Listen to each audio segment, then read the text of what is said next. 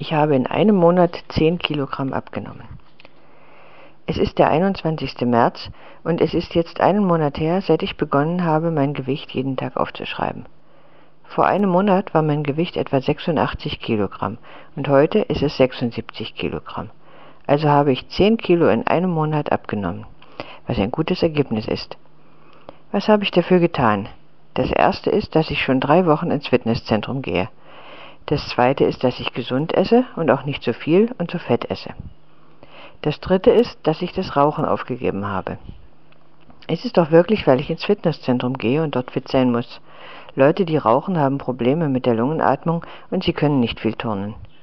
Ich denke, dass ich mein Bestes dafür getan habe.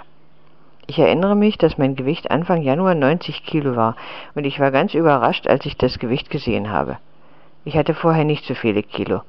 Ich denke, wenn ich meine Arbeit nicht verloren hätte, wäre es mir egal gewesen, weil ich sowieso keine Zeit dafür gehabt hätte. Ich meine, um so oft ins Fitnesszentrum zu gehen. Ich möchte noch etwas abnehmen und ein bisschen meine Muskeln formen. Jetzt fühle ich mich sehr gut.